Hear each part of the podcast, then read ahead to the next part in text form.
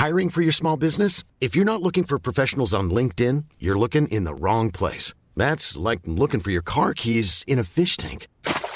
LinkedIn helps you hire professionals you can't find anywhere else, even those who aren't actively searching for a new job but might be open to the perfect role. In a given month, over 70% of LinkedIn users don't even visit other leading job sites. So start looking in the right place. With LinkedIn, you can hire professionals like a professional. Post your free job on linkedin.com slash people today. Esto es República H, la información más importante de lo que pasa en el interior de la República, con el punto de vista objetivo, claro y dinámico de Blanca Becerril. Hola, muy buenas noches. Son las 9 de la noche en punto de este martes 10 de noviembre del año 2020. Yo soy Blanca Becerril. Esto es República H yo, por supuesto, que como todos los días, lo invito a que se quede conmigo porque en los próximos minutos le voy a dar toda la información más importante generada hasta el momento de lo que ha ocurrido en las últimas horas en el territorio nacional, aquí en la Ciudad de México, en la capital del país, con muchos temas, eh, con el tema del coronavirus, eh, también de esta vacuna que pues estará eh, probándose también en territorio nacional en varios estados de la República. Y en información de último momento, el gobernador de Quintana Roo, Carlos Joaquín González, aceptó la renuncia del secretario de Seguridad Pública, Alberto Capella. Le vamos a tener unos momentitos toda la información. Después de que ayer le decíamos, pues eh, hubo un, pues violencia allá en, en, Cancún, en Quintana Roo, por las manifestaciones feministas que estaban exigiendo, pues, eh, que se pararan ya los feminicidios en el estado, pero sobre todo resultados, resultados con el feminicidio de Alexis, de esta joven que desapareció el fin de semana y que lamentablemente el domingo pues fue encontrada literalmente sin vida, descuartizada en bolsas, en una bolsa de plástico en las inmediaciones de Cancún, esto en Quintana Roo. Hoy pues también ya renunciaba el eh, director de la Policía Municipal, Eduardo Santamaría, y seis policías responsables del ataque también ya han sido llamados a cuentas. El presidente Andrés Manuel López Obrador evidentemente se posicionó al respecto y pidió se sancione a los responsables. Todo esto y más en unos segundos más le voy a dar toda la información. Además, eh, pues en la Cámara de Diputados ya se aprobó un paquete importante. Le voy a decir de qué se trata. Oiga, recuerde que nos puede seguir a través de nuestras redes sociales. Estoy en Instagram como arroba Blanca Becerril, también en Twitter como arroba Blanca Becerril. El Instagram, por supuesto, del Heraldo de México es arroba El Heraldo de México, donde estamos en contacto todo el tiempo. Ahí nos puede poner, eh, pues, si le gusta, si que le gustaría que incluyéramos en este espacio de noticias, que es un espacio literalmente hecho con todo el amor, con toda la pasión del mundo, para que usted esté bien informado. Oiga, vamos a un resumen de noticias y comenzamos con toda la información, porque hay muchas, muchas cosas eh, que contarle en esta noche de martes. En resumen. Comenzamos con información porque el gobernador Carlos Joaquín González aceptó la renuncia de Alberto Capella, secretario de Seguridad Pública de Quintana Roo, hasta que concluya investigación sobre la protesta de ayer en Cancún. Así lo informó el gobernador. Escuche. Aprovecho para informarles que he tomado la decisión de aceptar la solicitud de separación del cargo de Alberto Capella, secretario de Seguridad Pública del Estado, en lo que la Fiscalía General del Estado y la Dirección de Asuntos Internos de la Secretaría de Seguridad Pública terminan la investigación profunda para determinar a los responsables. Bueno, y Manuel Barlet, director de la Comisión Federal de Electricidad, dijo que le da risa, literalmente le da risa, la demanda que presentará el gobierno de Tabasco por el presunto mal manejo en el desfogue de la presa Peñitas, que junto con el Frente Frío número 11 provocaron graves daños e inundaciones en la entidad. Hay gente que anda buscando a ver a quién le echa la culpa de sus torpezas. Es todo lo que voy a decir. A mí me, esa demanda me da risa. Bueno, pues ahí la, la, eh, pues la postura de el director de la Comisión Federal de Electricidad. Panistas, priistas y perredistas se sumaron a la agenda que se presentó en la organización Sí por México, la cual busca impedir el triunfo de Morena en las elecciones del próximo año. En el encuentro se planteó la necesidad de una democracia plena, acceso a la justicia, una economía inclusiva, educación y salud universales, igualdad sustantiva y un medio ambiente sano y sustentable. Esta mañana el secretario de Relaciones Exteriores mexicano, Marcelo Ebrard, destacó que la vacuna china de la empresa CanSino Biologic ya inició pruebas experimentales de fase 3 en Guerrero y en Oaxaca. Se inició la fase 3 de ensayos clínicos del proyecto de vacuna de CanSino en Guerrero y Oaxaca. ¿Por qué? Pues porque el señor presidente nos pidió que no sean los estudios concentrados en las ciudades que tienen más facilidades, sino que sea incluyente en todo el país y por eso buscó que Guerrero y Oaxaca fueran el inicio. Se realizarán en, en entre 12 y 15 mil voluntarios mexicanos, mayores de 18 años, en 20 centros, y esto va a incluir entre 10 y 14 entidades federativas de la República. Y periodistas de Guanajuato se manifestaron eh, frente a la presidencia municipal de Salamanca para exigir justicia por el asesinato del reportero Israel Vázquez Rangel, quien murió ayer después de ser atacado a balazos momentos antes de realizar una transmisión en vivo sobre el hallazgo de restos humanos. En otro tema, en redes sociales generó críticas el foro llamado La importancia de las mujeres en los consejos, organizado por la Asociación Mexicana de Mujeres Empresarias AC, con la participación de cinco panelistas, todos hombres empresarios. ¡Qué paradoja! Y Roberta Jacobson, ex embajadora de Estados Unidos en México, formará parte del equipo de transición del presidente electo Joe Biden. Así lo informó la oficina virtual del Demócrata. La ex eh, embajadora será parte de un equipo de 30 personas designadas para coordinar el traspaso del poder en Estados Unidos. Reporte vial. Bueno, y vamos a las calles de la Ciudad de México con mi compañero Alan Rodríguez. Alan, buenas noches, ¿cómo estás? Hola, ¿qué tal Blanca? Amigos, muy buenas noches. En estos momentos nos encontramos en Avenida Vertis, al cruce con la calle de García Diego, en donde tenemos una mujer de aproximadamente 25 años en labor de parto, la cual se dirigía hacia un hospital cercano. Sin embargo, los dolores y las contracciones comenzaron y fue por esa razón por la que se orillaron eh, tanto el conductor como eh, la mujer que, los, eh, que está en estos momentos en este proceso para solicitar el apoyo por parte de policías. Al momento, patrulleros que se encontraban en la zona están apoyándola, sin embargo, se hace la solicitud de una ambulancia, la cual hasta el momento no ha llegado en este punto para ayudar a la mujer que está próxima a dar a luz. Es por lo pronto el reporte que tenemos en este punto de la Ciudad de México, donde nuevamente solicitamos el apoyo de una ambulancia. Se trata de Vertis, esquina con García Diego, Colonia Doctores. Pues ahí lo tenemos, Alan, gracias. Estamos al pendiente, buenas noches. Buenas noches. Javier Ruiz, buenas noches. ¿Tú en qué punto de la capital del país te encuentras?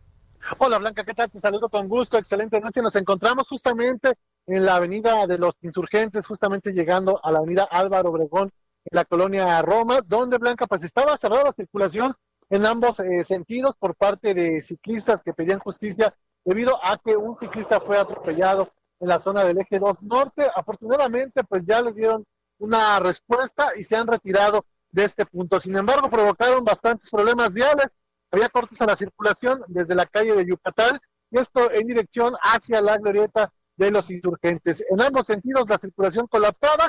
Ya en estos momentos afortunadamente han sido reabiertos ambos sentidos. Poco a poco podrán ir avanzando las personas que se dirigen hacia la zona del viaducto Miguel Alemán, como en el sentido opuesto hacia el paseo de la reforma. No está de más todavía utilizar como alternativa el eje 2 poniente de la avenida Monterrey para quien desea llegar a insurgentes hacia la columna del Ángel de la Independencia y en el sentido opuesto, el eje 1 poniente de la avenida Cuauhtémoc es la mejor alternativa para llegar a la avenida Baja California o bien para continuar al viaducto Miguel Alemán. De momento, Blanca, el reporte que tenemos. Gracias, Javier. Buenas noches.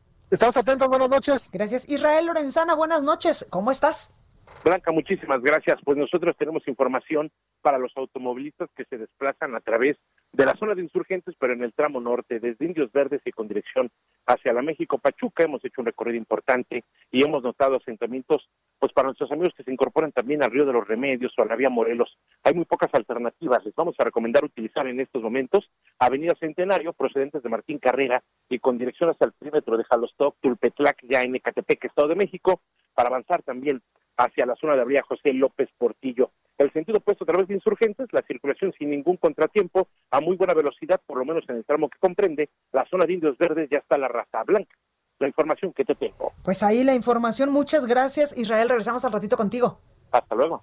Gracias. La nota del día. Y por supuesto que la nota del día y es información de último momento, es esto que yo le comentaba al inicio de este programa, que el gobernador Carlos Joaquín González, el gobernador de Quintana Roo, aceptó esta noche la renuncia de Alberto Capella, secretario de Seguridad Pública de la entidad, hasta que concluya la investigación sobre la protesta del día de ayer en Cancún, donde pues lamentablemente ya le decíamos nosotros ayer de manera oportuna y teníamos también pues aquí al secretario Alberto Capella eh, pues informándonos de los lamentables hechos donde pues eh, policías, seis policías, accionaron sus armas de fuego en un primer momento para pues tratar, tratar de dispersar esta manifestación y de que eh, pues no pasara a mayores, accionaron sus armas de fuego allá en eh, Quintana Roo, allá en Cancún, pero lamentablemente ha trascendido que hay cuatro personas heridas, dos de ellas de los medios de comunicación, que en unos momentitos más estaremos hablando con una de ellas, pero hay que recordar que era lo que nos decía ayer el exsecretario en estos momentos ya de Seguridad Pública en Quintana Roo, Alberto Donde pues decía que eh, consideraba que la detonación de armas de fuego por parte de los agentes municipales fue una enorme estupidez y algo injustificable. Para hablar más del tema, tengo precisamente en la línea telefónica al gobernador de Quintana Roo, Carlos Joaquín González. Gobernador, muy buenas noches, ¿cómo está? Blanca, ¿qué tal? Buenas noches. Muy bien, muchas gracias. Gracias, gobernador, por esta comunicación. Eh, pues acabamos de, dar esta información que usted daba a través de redes sociales, donde pues acepta la renuncia de su secretario de Seguridad Pública, Alberto Capella. Sí, eh, como dije en el mensaje anoche, después de los lamentables hechos que se dieron en, el Estado eh, con respecto a la manifestación por el feminicidio de una joven, eh, íbamos a revisar y verificar todo lo que sea necesario para encontrar respuestas y soluciones a un acto que pues causa eh, mucha indignación y que evidentemente requiere de revisión, de investigación, de saber exactamente qué ocurrió ante una instrucción totalmente contraria que en prácticamente todo el estado se dio de manera correcta y que desgraciadamente eh, eh, solamente en un, en un punto tuvo esta situación y que obvio tenía que ser eh, a través de los mandos que estaban a cargo de estas policías. Hoy por la mañana fue separado del, del cargo el director de la Policía Municipal, y hace unos momentos yo informé que acepté la separación del cargo de el secretario de Seguridad Pública del Estado, eh, pues para realizar y mientras se hacen las investigaciones correspondientes. Claro, eh, en este contexto, gobernador, ¿cabe la posibilidad de que Alberto Capella vuelva a ser secretario de Seguridad Pública en Quintana Roo después de estas bueno, investigaciones? Tendremos que esperar a las revisiones y verificaciones de la investigación que se están y se estarán llevando a cabo. Claro, en cuanto a la alcaldesa Amara Lezama, a ella, eh, pues, eh, ¿qué le corresponde en esta, en esta situación, gobernador?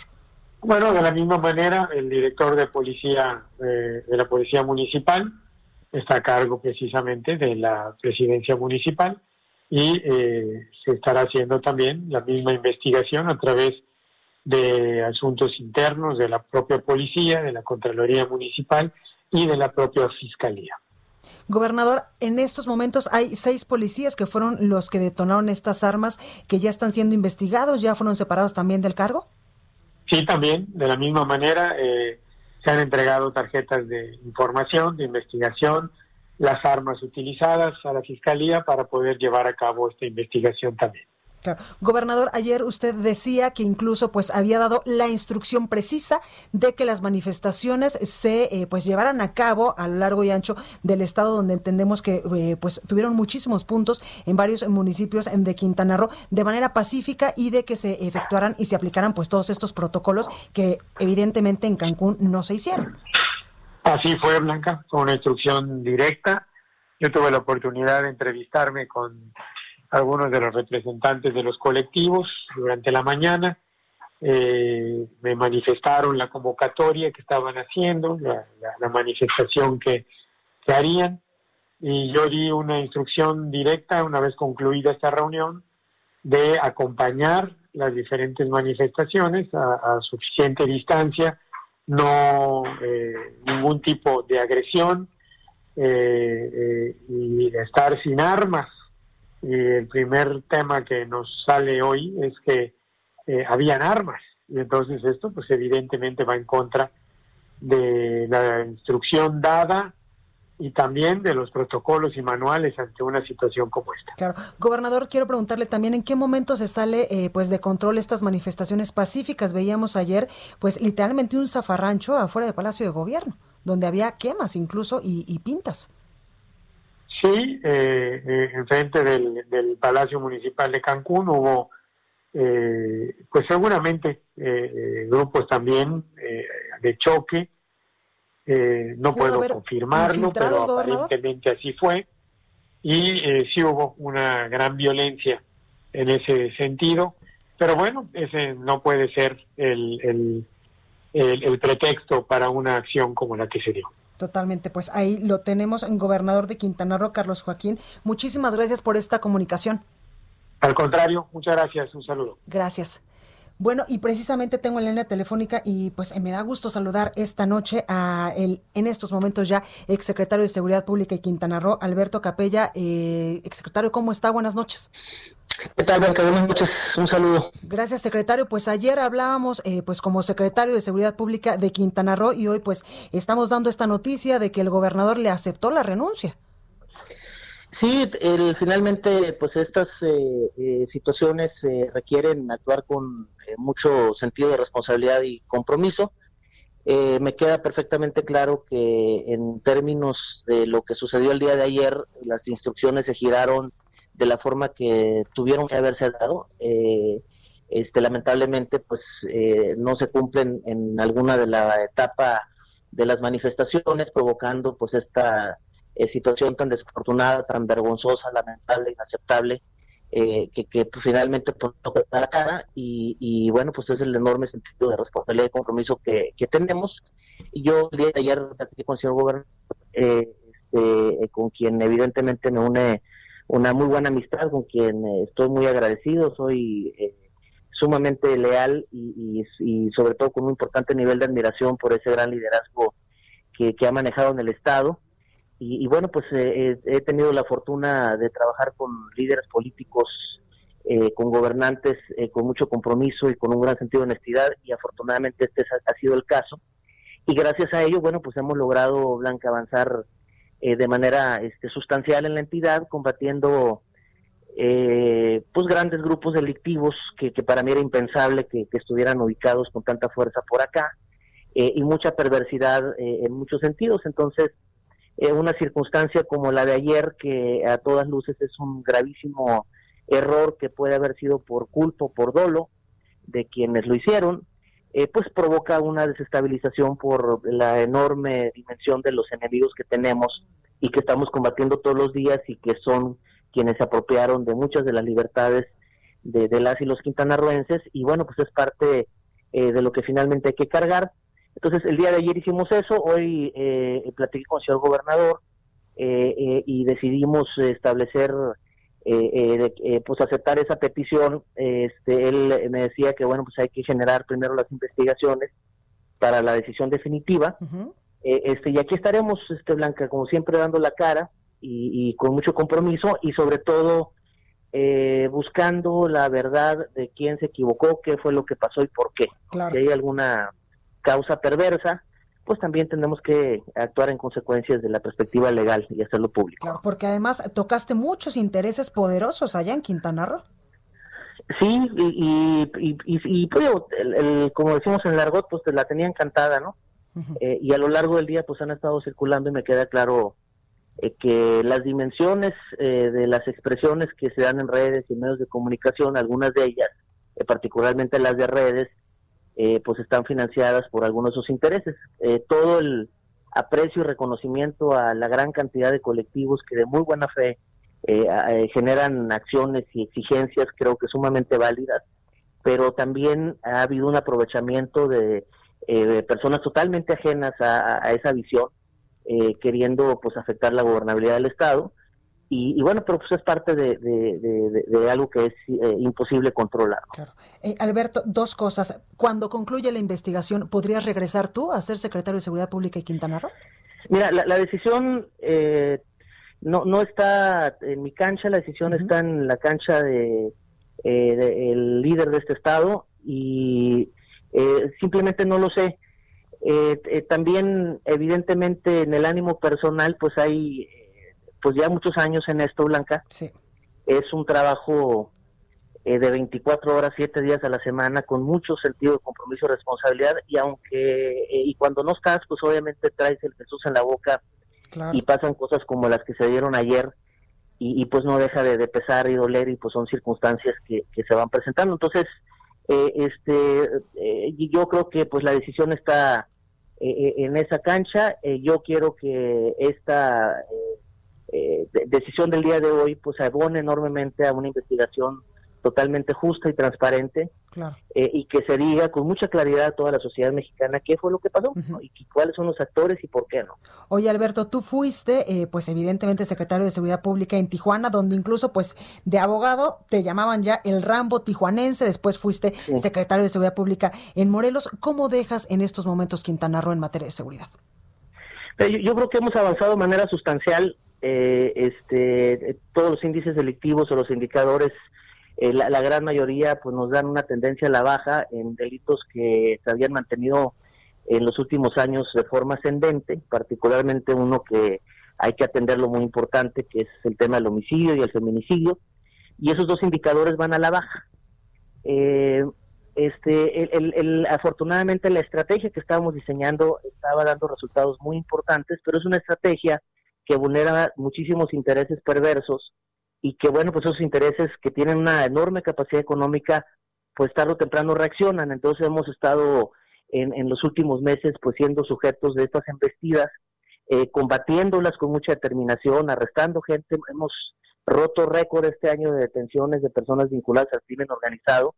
Eh, me da mucho gusto y puedo afirmar que esta tendencia que tenemos en el estado de Quintana Roo va exactamente en sentido inverso de lo que sucede en muchas regiones de México, inclusive en el contexto en general, eh, este, nosotros vamos eh, afortunadamente hacia la baja y, con estrategias que no son casualidades o, que no tiene que ver con la iniciativa o, inacción de, los grupos delictivos, tiene que ver con estrategias para combatirlos e ir por ellos y, lograr resultados importantes. ¿no? Entonces, eh, yo con eso me siento pues sumamente tranquilo del deber cumplido en ese sentido, de, de no dejar eh, una situación compleja como la que me ha tocado recibir con un subdesarrollo institucional inentendible de, que tiene décadas y, haber sustentado muchas cosas que pues creo que conforme vayan pasando las semanas eh, pues van a ir haciéndose públicas ¿no? pues pues ahí lo tenemos, Alberto Capella, eh, quien en estos momentos pues ya es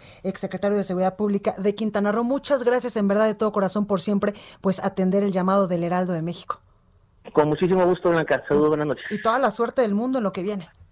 Gracias. Gracias. Bueno, vamos a cambiar de información y vámonos rápidamente hasta la Cámara de Diputados porque se aprobó ya el presupuesto de egresos de la Federación. Iván Saldaña nos tiene la información. Iván, buenas noches.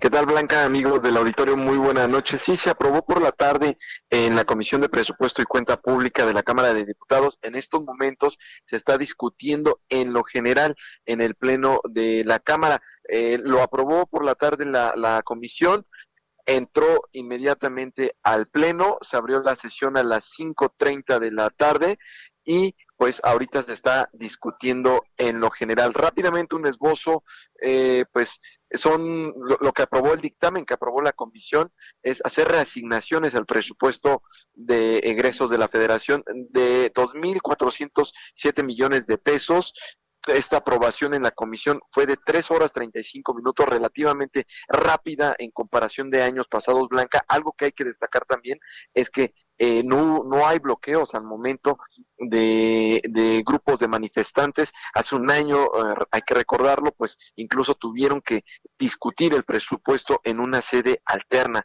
Los diputados, ahorita no es el caso, eh, se está agilizando un poco más. ¿Y qué es lo que se perfila el día de hoy? Se apruebe en lo general y el día de mañana se estaría discutiendo en lo particular y pues eh, podría esa discusión llevarse unos días. Eh, se calcula, la Junta de Coordinación calculan que sea miércoles y jueves, eh, se habla de más de 600 reservas, las que se van a meter al presupuesto, pero pues eh, hasta el momento se perfila que se apruebe en una en, un, tal vez en las próximas horas en lo general el, en el presupuesto blanca y nada más el, se hace un recorte a, órganos autónomos y también a los estados. Pues ahí lo tenemos. Iván Saldaña, gracias por tu reporte desde la Cámara de Diputados. Muy buena noche. Gracias. Y regresando al corte, vamos a hablar precisamente de cómo reaccionaron los gobernadores aliancistas precisamente a esto, al recorte en el presupuesto. Yo soy Blanca Becerril, esto es República H aquí por el Heraldo Radio. No se vaya que yo regreso con más información.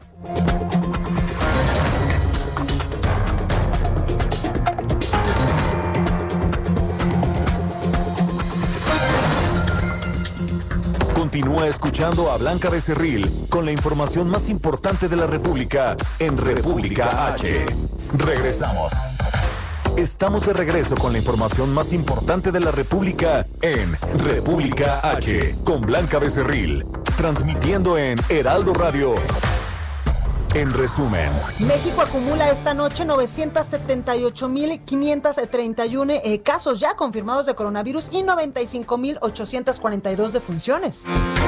Carlos Lomelín, exdelegado federal en Jalisco, aseguró que el Tribunal Federal de Justicia Administrativa lo exoneró de las acusaciones que vincularon a sus empresas Lomedic y Avisalud de vender medicamentos a sobreprecio en la actual administración. En otros asuntos, representantes del Partido Acción Nacional y del PRD interpusieron ante el INE una denuncia para que indague a fondo a Pío López Obrador por presuntas aportaciones ilícitas a Morena en 2015. Luego de 10 años de permanecer prófugo, reapareció el exdiputado federal Julio César Godoy Toscano, quien promovió un amparo contra las órdenes de aprehensión que aún pudieran existir por sus presuntos vínculos con el grupo delictivo de la familia michoacana. La embajadora de México en Estados Unidos, Marta Bárcenas, envió una carta dirigida al equipo de transición del presidente electo Joe Biden y analistas, congresistas y periodistas.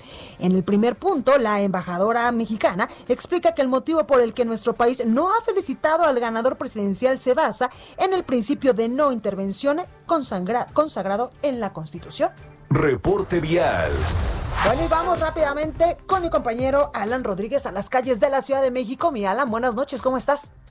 Blanca, amigos, muy buenas noches. Continuamos en la avenida Vertis al cruce con García Diego en la colonia Doctores, donde afortunadamente una unidad del Escuadrón de Rescate y Urgencias Médicas, el ERUM, ya se encuentran atendiendo a la joven que reportábamos hace unos momentos en labor de parto. Su nombre es Natalia, tiene 25 años de edad, es procedente de eh, la alcaldía de Iztapalapa y bueno, ella ha visitado hasta el momento dos hospitales en donde no le recibieron, no le quisieron brindar la atención, afirmando que no contaban con los especialistas. Es por este motivo que en este punto, eh, mientras se dirigía hacia su traslado al hospital de Inguarán, pues bueno, presentó estas contracciones, por lo cual el taxista que la llevaba orilló su vehículo, solicitó el apoyo de personal de la Policía Capitalina y estos a su vez hicieron el llamado a la ambulancia en la cual ya se encuentran atendiéndola. Todos los buenos deseos para que esta joven se encuentre mejor y pues bueno, eh, esperaremos para dar alguna otra noticia de este caso. Pues ahí tenemos la información. Alan, gracias. Estamos al pendiente, buenas noches. Gracias, Javier. Buenas noches. ¿A qué punto de la capital te moviste? Hola, Blanca, ya nos encontramos en la zona sur de la Ciudad de México. Hace unos momentos recorrimos parte de la Avenida de los Insurgentes. Todavía vamos a encontrar asentamientos que son provocados por la operación de los distintos semáforos a partir de la zona de la Avenida Nuevo León y esto para cruzar el viaducto más adelante para continuar hacia el World Trade Center. El sentido opuesto también con avance lento principalmente para quien desea llegar hacia la zona de la colonia Roma, hacia la colonia Condesa, así que hay que tomarlo en cuenta. La avenida Revolución también todavía con algunos rezagos, principalmente para quien deja atrás la zona de Tacubaya, esto en dirección hacia San Antonio, más adelante para continuar hacia el perímetro de la avenida Barranca del Muerto y finalmente la avenida Patriotismo, en general el avance ha mejorado y bastante a partir del eje 7 sur y esto en dirección hacia la zona del viaducto Miguel Alemán. De momento, Blanca, el reporte que tenemos. Gracias, Javier. Buenas noches. Estamos atentos. Buenas noches. Gracias, Israel Lorenzana. Adelante con tu reporte. Blanca, muchísimas gracias. Pues nosotros ya hemos recorrido parte del circuito interior, esto a partir de la zona de Eduardo Molina y con dirección hacia el aeropuerto capitalino, que hay asentamientos por los vehículos que se incorporan al Oriente 172 y también con dirección hacia la zona del distribuidor vial Eberto Castillo. no hay que abandonar esta arteria, los carriles centrales pueden ser una buena alternativa para incorporarse hacia el eje norte Fuerza Aérea la Terminal 1 del aeropuerto capitalino o más adelante hacia la calzada general Ignacio Zaragoza en su tramo Boulevard Puerto Aéreo. El sentido opuesto, la circulación fluye a buena velocidad, ligeros asentamientos para incorporarse hacia la avenida Oceanía con dirección hacia el perímetro de Aragón y también los que siguen su marcha hacia Gran Canal o más adelante hacia la zona de Ferrocarril Hidalgo. El eje 3 Norte es la mejor opción, esto hasta el perímetro de la calzada Vallejo Blanca. La información que te tengo. Pues ahí el reporte puntual como siempre, Israel. Gracias. Te escuchamos mañana. Hasta luego. Hasta luego. Bueno, ya le decía yo antes del corte, eh, pues de cómo habían reaccionado los gobernadores aliancistas sobre, pues, estos avances en la Cámara de Diputados para la aprobación del presupuesto de egresos de la Federación para el año fiscal 2021. Bueno, pues el reporte completo nos lo tiene mi compañero José Ríos. José, ¿cómo estás? ¿Qué tal, Blanca? Buenas noches. Te saludo a ti, a la auditorio que nos escuchan en Heraldo Radio. Pues sí, como bien comentas, los gobernadores que integran a la Alianza Federalista reiteraron su llamado a los diputados federales para que ante la inminente discusión del proyecto del presupuesto de egresos 2021 que se está llevando a cabo en estos, en estos momentos, tengan que ponderar su compromiso con la ciudadanía y rechacen los recortes a impuestos a estados y municipios. En un posicionamiento emitido esta mañana, los eh, gobernadores aclararon que su reclamo de recursos no es producto de una rabieta política, y solo busca alertar sobre los riesgos de salud, seguridad y bienestar de millones de mexicanos. Los gobernadores de oposición invitó a los legisladores a priorizar el bienestar de sus conciudadanos por sobre las diferencias ideológicas y enfocarse su deber como representantes políticos sobre las agendas partidistas. Asimismo, también indicaron que su discusión sobre el presupuesto de egresos no contiene cálculos electorales ni ha sido fortuita, ya que forma parte de una serie de acciones y reacciones ante cada traspié dado por políticas que ellos consideraron unilaterales y centrales centralizadoras de poder y recursos. Y pues bueno, como hace unos minutos comentaba mi compañero Iván Saldaña, que estaba realizando esta discusión en la Cámara de Diputados, pues en sus redes sociales la Alianza Federalista pues emitió un posicionamiento breve en donde pues alertaron que si es aprobado este presupuesto de egresos del 2021 sin escuchar al pueblo y sin una visión estratégica, esta quedará sepultada, la, quedará sepultada la promesa, mejor dicho, del presidente Andrés Manuel López Obrador de disminuir la pobreza en México y advirtieron también que el centro no debe disponer del presupuesto federal como si fuera un patrimonio propio mientras el país está en crisis. Ese es el reporte que te tengo, Blanca. Gracias, José. Buenas noches. Buenas noches. Gracias. Y vamos a otro tipo de información porque eh, disminuyeron 36.4% los delitos de alto impacto aquí en la capital del país. El reporte nos lo tiene Carlos Navarro. Carlos, buenas noches. Buenas noches, Blanca. Te saludo con gusto a ti y al auditorio. Bien, el gobierno de la Ciudad de México reportó una disminución de 36.4% de la incidencia delictiva en la entidad en cuanto a delitos de alto impacto entre enero y octubre de 2020 en comparación con el mismo periodo de 2019. Estos pasaron de 52.129 hechos delictivos a 33.122. La jefa de gobierno, Claudia Sheinbaum, en compañía del secretario de Seguridad Ciudadana, Omar García Garfus, presentaron el reporte mensual que muestra la baja de 15 delitos. Escuchemos. Es el informe que nos comprometimos a dar de manera mensual al cierre de octubre y eh, el trabajo pues muy importante que se ha hecho para la disminución de los delitos de alto impacto y este trabajo tan importante de coordinación de inteligencia y presencia de la Secretaría de Seguridad Ciudadana con la Fiscalía General de Justicia de la ciudad. Los delitos que tuvieron una disminución en medio de la emergencia sanitaria por COVID-19 son el homicidio doloso, lesiones dolosas, robo de vehículo con violencia, hurto a pasajero en el metro, robo a negocio con violencia, entre otros más. El secretario de Seguridad Ciudadana de la Ciudad de México enfatizó la disminución registrada. Escuchemos. En 2019 se cometían 166 delitos, mientras que en 2020 ese promedio corresponde a 108. Es decir, están ocurriendo 58 delitos menos por día. Sabemos que a veces las cifras pues, pueden traducirse muy frías, por eso más allá de compartir el porcentaje de disminución, quisiera hacer énfasis en lo que ese número representa para la ciudadanía. En lo que va del año, se han cometido 19 mil delitos menos que en el mismo periodo del 2019. Eso significa menos robos a transeúnte, menos robos de vehículos sin violencia, menos robos a negocio con violencia, menos robos a casa habitación sin violencia, menos robos a pasajero en el metro. Y bien, el secretario de Seguridad Ciudadana destacó que esta, esta disminución de los delitos ha logrado con acciones como la detención de 65 objetivos prioritarios que eran los principales generadores de violencia, responsables de homicidios, extorsiones, cobre de piso, despojo de propiedades, entre otros delitos. Blanca, la información que les tengo. Gracias, Carlos, como siempre, muy completa. Hasta luego, buenas noches. Buenas noches. Entrevista. Precisamente para ampliar más este tema y hablar sobre estos asuntos, tengo en la línea telefónica y me da gusto saludar esta noche aquí en República H a Salvador Guerrero Ciprés. Él es el presidente del Consejo Ciudadano para la Seguridad y Justicia de la Ciudad de México. Muy buenas noches, ¿cómo está? ¿Qué tal, Blanca? Encantado de estar contigo y saludar a tu audiencia. Gracias, oiga, pues cuénteme sobre cómo vamos en los delitos de alto impacto en la capital del país. Ya nuestro compañero Carlos Navarro pues nos daba un esbozo de los resultados que presentaban hoy.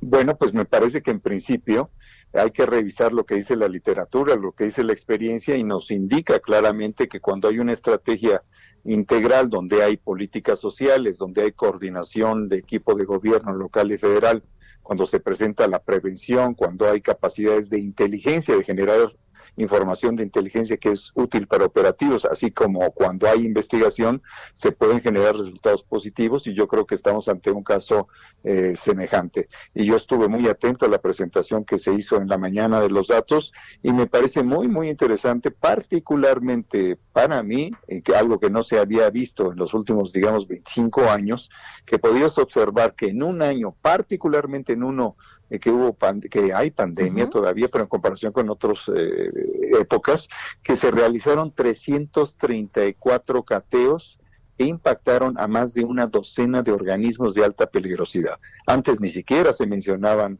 a estos grupos y me parece que eso es algo muy importante, es un esfuerzo muy destacado, además de que se detuvo y se remitió a 505 personas, entre ellos, dijo en la mañana el secretario Mar García Jafush, a 65 de alta peligrosidad que son integrantes de estos organismos delictivos. Entonces son datos que sí contrastan eh, profundamente, primero con la idea de que en la pandemia pues no ocurre nada, porque sí ha habido muchísima actividad y ahí fue cuando recordaremos todos, ocurrió inclusive el atentado contra el titular de la policía. Y pues me parece que es, es una muestra de que cuando hay integralidad de la estrategia, decía yo, Blanca, pues también hay resultados. Totalmente. Oye, Salvador, y también, pues, el cambio de narrativa de lo que veníamos, eh, eh, pues, escuchando en administraciones pasadas, donde incluso se negaba rotundamente que hubiese cárteles en la Ciudad de México o, crimen, pues, eh, de este tipo de crímenes de alta peligrosidad. Así es, inclusive el Consejo Ciudadano acompañó el año pasado, tal vez lo recuerdes al inicio del año pasado, cuando empezamos a hablar de este delito que se llama el gota a gota. Y que la propia jefa de gobierno denunció y dijo abiertamente a las organizaciones que vienen de un país que está al sur del hemisferio se dijo por primera vez en la historia contemporánea, se señaló, se dijo, se indicó y se procedió. El propio Consejo acompañando ese, pues el combate a ese delito, que es uno de los más importantes porque se relaciona con la extorsión y cobra de piso y la cobranza indebida, como está tipificado penalmente, pues fue, fue atendido y sigue siendo atendido. Entonces, lo que vemos adelante es eso. Pues, ¿cómo lo atacas?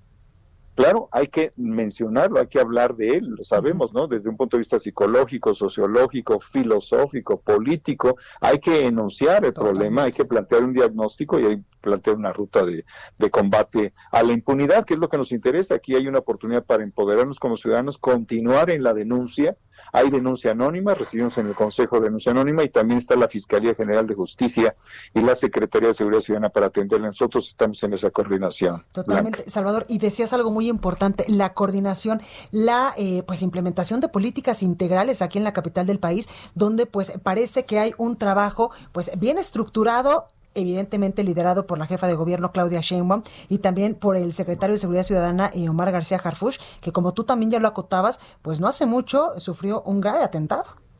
Bueno, y precisamente en el momento en que estaban ocurriendo esos esos cateos y se estaba dirigiendo, como hoy lo comenta, ¿no? De una manera muy muy sobria, de una manera muy equilibrada. Él habla de que, pues sí existen células que se han debilitado y que, pero siguen existiendo. Y él mismo reconoce esto que tú acabas de presentar, eh, nuestro compañero periodista que presentó. Los datos son fríos, no nos indican lo suficiente acerca de la cantidad de delitos que ya no se presentan. Y también me parece que es de mucho equilibrio y de reconocer que él plantea la necesidad de avanzar, porque no es suficiente lo avanzado, y yo creo que eso coincide con un planteamiento que hacemos en empresarios, activistas y periodistas acá en el Consejo, de decir, pues sí, hay que seguir avanzando, están ahí resultados, pero hay que profundizar, hay que extender, hay que ampliar las capacidades eh, institucionales y ciudadanas para que la impunidad termine. Claro. Oye, Salvador, me llamó mucho la atención una información eh, que tú diste apenas el, el 28 de octubre,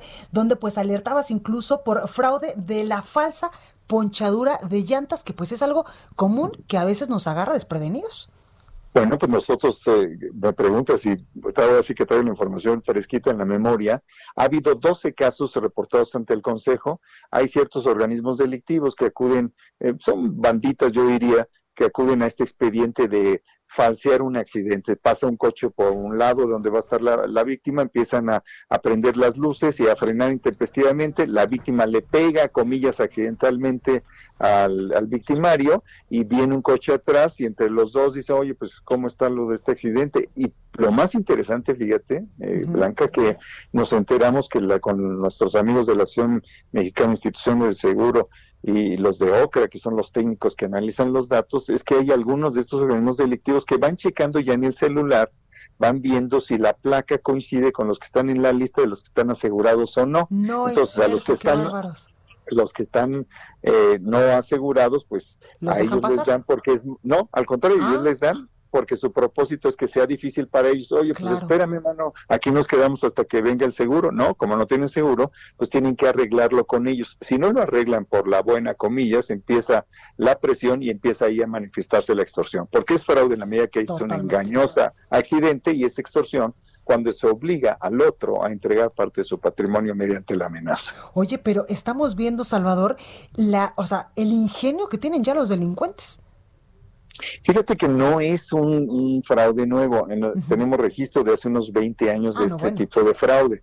Pero eh, lo que es cierto es que ahora es más visible y qué bueno porque de eso se trata, que en un escenario, y eso también hay que respetar hoy de la presentación de la jefa de gobierno, la doctora Sheinbaum, de Tomás Pliego, de Pepe Merino y del propio titular de la policía, García Harfush, que tienen datos que increíblemente yo de veras que yo he sido observador del tema de política pública también seguridad durante muchos años y nunca había visto que se desplegara un mapa donde se hable de dónde ocurrieron los cateos. Está un mapa donde se hablan dónde ocurrieron los cateos, cuántos detenidos, eh, qué está ocurriendo con eso, cómo se atendió el tema también y eso es muy importante porque se habla de una sensibilidad en el tema del centro histórico gravísima de esta tragedia de los dos eh, muchachitos, en particular, pues el más pequeño de 12 años, es una, de una tragedia que hay que, es inadmisible. Entonces, la sensibilidad de la, del gobierno y la operación eh, eh, asertivísima de la policía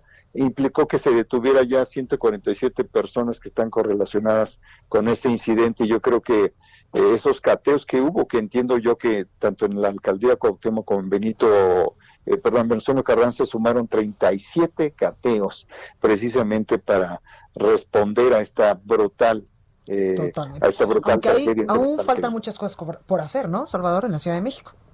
Totalmente de acuerdo y me parece por eso que eh, como ciudadanos hay que acompañar siguiendo eh, pues lo que se realiza, haciendo observaciones, comentarios y planteando que, insisto, hay que profundizar y del lado ciudadano contribuir con la denuncia. La Fiscalía, yo he platicado con la fiscal Ernestina Godoy, abrieron su esquema de denuncia digital. Acabamos de estar hace un par de horas en un, en un webinar con la titular de la, de la Fiscalía, con el secretario de Gobierno, eh, Alfonso Suárez del Real, donde se plantea el tema de la seguridad como un ciclo donde tienen que intervenir empresarios, ciudadanos, las escuelas, organizaciones de la sociedad civil, aquellos que están preocupados por el tema penitenciario, porque es un ciclo que hay que vigilar en toda, una cadena en que hay que vigilar en todos sus eslabones. Entonces hay que eh, seguir echando ganas, hay que pedirle al gobierno que se mantenga en esa ruta que la profundice y hay que acompañar con las denuncias y los reportes de aquello que sabemos que está mal y que debe conocer la autoridad y al menos el Consejo Ciudadano que tiene datos agregados y que puede eh, trasladar y generar inteligencia ciudadana. Pues ahí lo tenemos. Muchísimas gracias, Salvador Guerrero Ciprés, presidente del Consejo. Ciprés, y muchas gracias. presidente del Consejo. de mi mamá, en paz descanse. Oh, muchas gracias y también por la corrección. Presidente del Consejo Ciudadano para la Seguridad y Justicia de la Ciudad de México, gracias por todos estos datos que nos das. Gracias a ti, ¿eh? que descanses. Gracias, buenas noches. Oiga, y al inicio de este programa también le decíamos de este pleito que ya se trae el gobernador de Tabasco con, eh, pues, el presidente de, de, bueno, más bien, sí, el, el director de la Comisión Federal de Electricidad, Manuel Barlet, y es que el gobernador de Tabasco, Dan Augusto López, aseguró que Manuel Barlet, el director de la CFE, actúa con profesional cinismo al deslindarse de las inundaciones que le hemos venido contando en estos últimos días en el estado. El mandatario tabasqueño insistió en que hubo negligencia criminal por parte de la Comisión Federal de Electricidad en el manejo de la presa Peñitas, lo que provocó inundaciones en tres municipios de Tabasco, principalmente en Jalpa, en eh, Cunduacán y también en Nacajuca. También decía el gobernador eh, que pues vaya cinismo para esconderle la, la irresponsabilidad de Manuel Barlet y también evidentemente Manuel Barlet pues le contestó hoy y le dijo que le da risa literalmente la demanda que presentará el gobierno de Tabasco a través del gobernador por el presunto mal manejo en el desfogue de la presa Peñitas, que junto con el Frente Frío número 11 provocaron graves daños e inundaciones en la entidad. ¿Qué le parece si escuchamos nuevamente el audio de Manuel Barlet cuando pues le contesta precisamente al gobernador Adán Augusto López que le da risa a la demanda? Escuche. Hay gente que anda buscando a ver a quién le echa la culpa de sus torpezas. Es todo lo que voy a decir. A mí me esa demanda me da risa. Ahí lo tenemos. Oiga, y le voy a decir información eh, antes de irnos, eh, eh, pues de terminar este programa, y es que la Procuraduría Federal del Consumidor lanzó su herramienta llamada ¿Quién es quién en los precios del Buen Fin 2020? en la que podrás verificar que sí estás recibiendo pues estas ofertas reales y no precios inflados, maquillados con descuentos inexistentes. Durante los 12 días que dure el Buen Fin este año, que ya cumple 10 años, la Profeco ofrecerá atención a los consumidores de manera virtual. Tendrá también a disposición número que ya todos conocemos del consumidor, que es el 55 68 8722, así como el 800 688 722, además del sitio telefónico del consumidor .gov.mx en un horario de atención de 9 a 22 horas. Oiga, ¿qué le parece si vamos con la nota curiosa de este martes? Curiosa CDMX con Abraham Arreola. Una forma divertida para conocer, explorar y disfrutar de la Ciudad de México. A México le apodan el mole porque está hecho de muchos chiles y para prueba los nombres de sus municipios. Y es que hay cada hallazgo que incluso aunque yo sé que así se llaman, evitaré decir algunos porque podrían ser considerados como groserías. Y es que entre los más raros se encuentran el clásico Tangamandapio o Paraguntirimícuaro, ambos en Michoacán. Pero eso no es nada. Está también el poblado Nalga de Ventura, en el municipio de Valle de Santiago, en Guanajuato.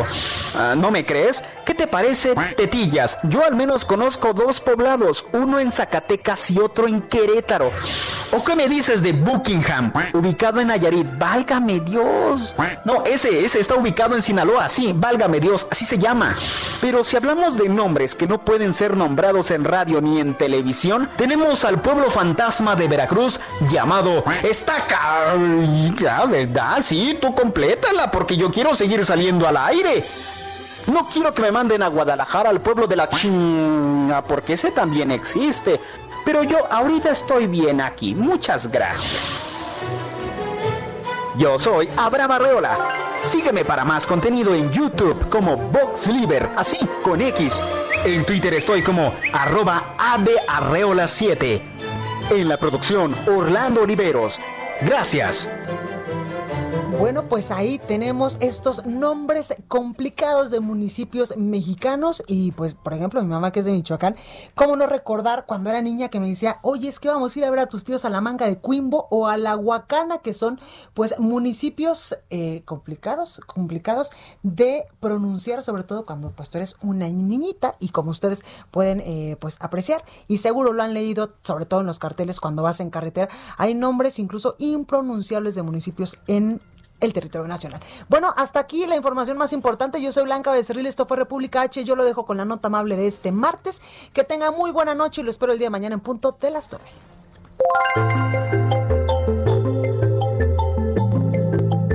Vamos con la nota amable de hoy.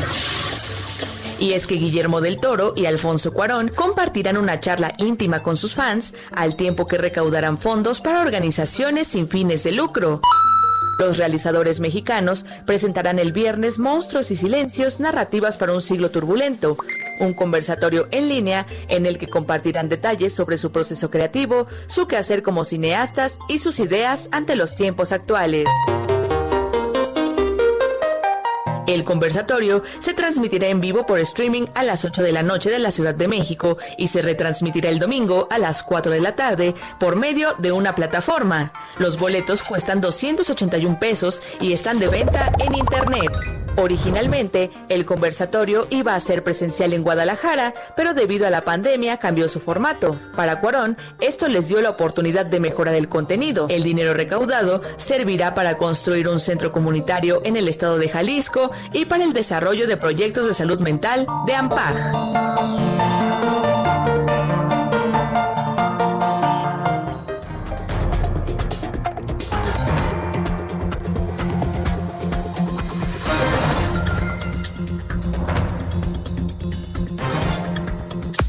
Esto fue República H, la información más importante de lo que pasa en el interior de la República, con el punto de vista objetivo, claro y dinámico de Blanca Becerril. Continúa escuchando Heraldo Radio, donde la H suena y ahora también se escucha. Una estación de Heraldo Media Group. When you make decisions for your company, you look for the no-brainers. If you have a lot of mailing to do, stamps.com is the ultimate no brainer. Use the stamps.com mobile app to mail everything you need to keep your business running with up to 89% off USPS and UPS. Make the same no brainer decision as over 1 million other businesses with stamps.com. Use code PROGRAM for a special offer. That's stamps.com code PROGRAM.